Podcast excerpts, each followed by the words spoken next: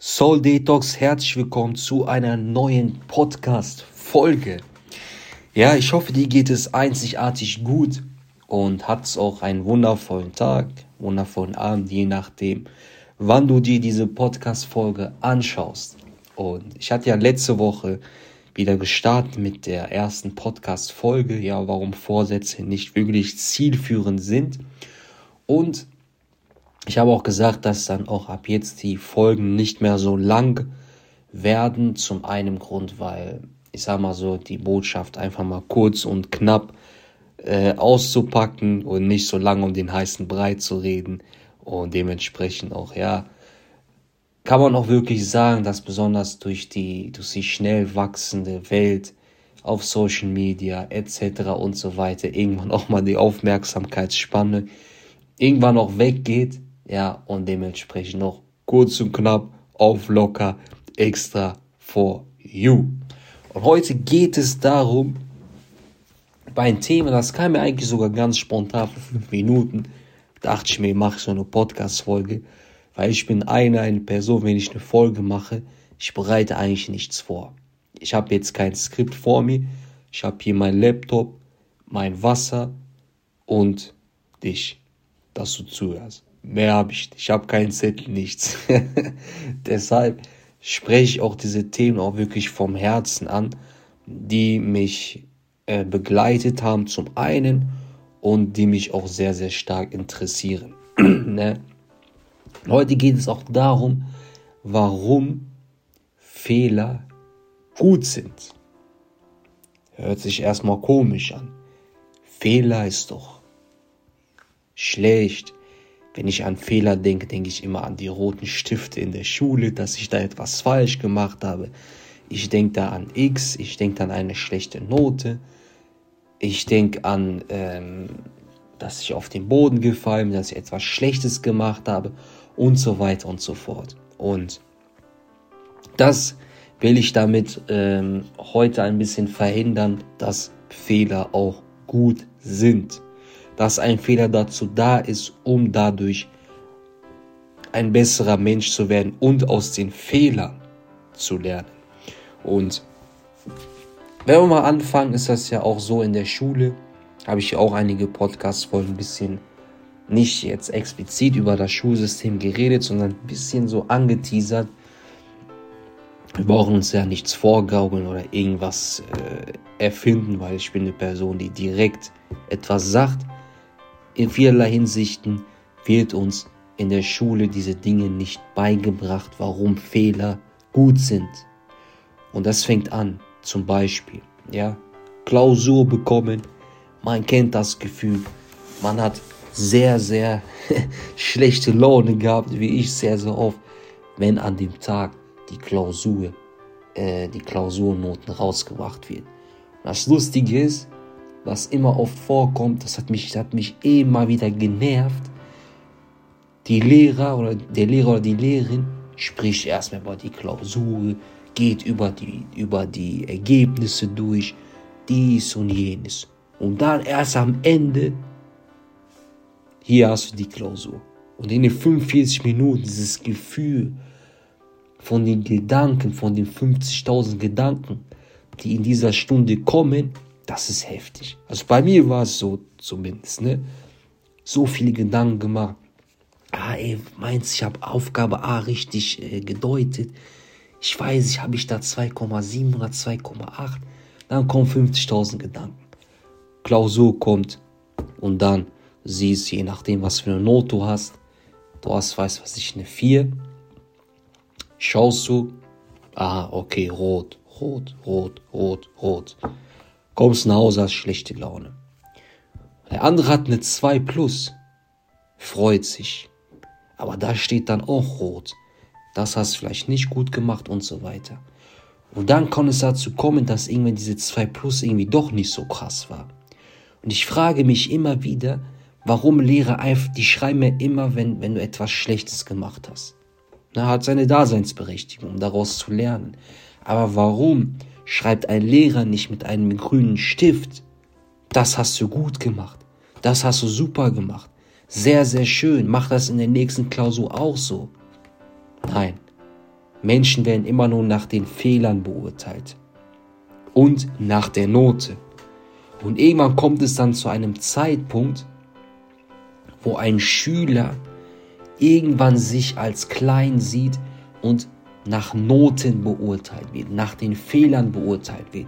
Bei Note 4, Note 5, Note 6 heißt auch direkt, du bist ein schlechter Schüler, du machst sehr, sehr viele Fehler.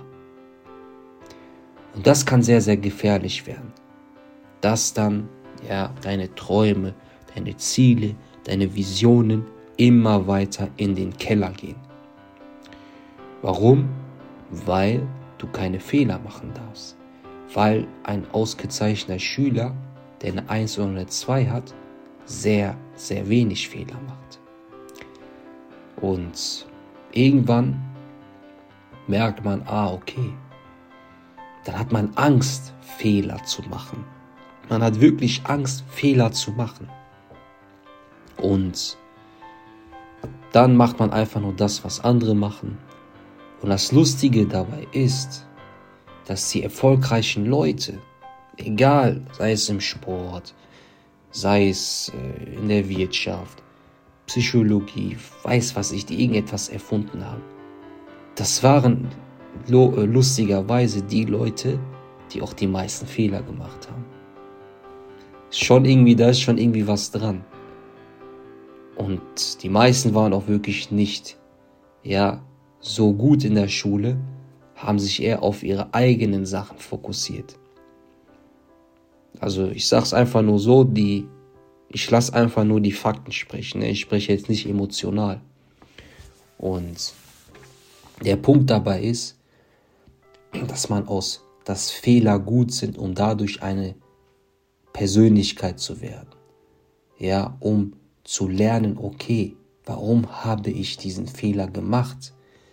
Und nicht nur das, der Fehler war gut, es war eine Prüfung für mich, um dadurch noch stärker rauszukommen, um dadurch zu sagen, ey, ich muss jetzt vielleicht mehr machen oder ey, ich habe diesen Fehler gemacht, weil ich noch nicht bereit dafür bin, für den nächsten Schritt.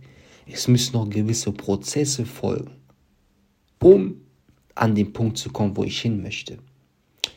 Beispielsweise, ich habe jetzt vor mir ein Bild von Michael Jordan. Ein Zitat. Ich bin gefallen und gefallen und gefallen, bis ich irgendwann erfolgreich wurde.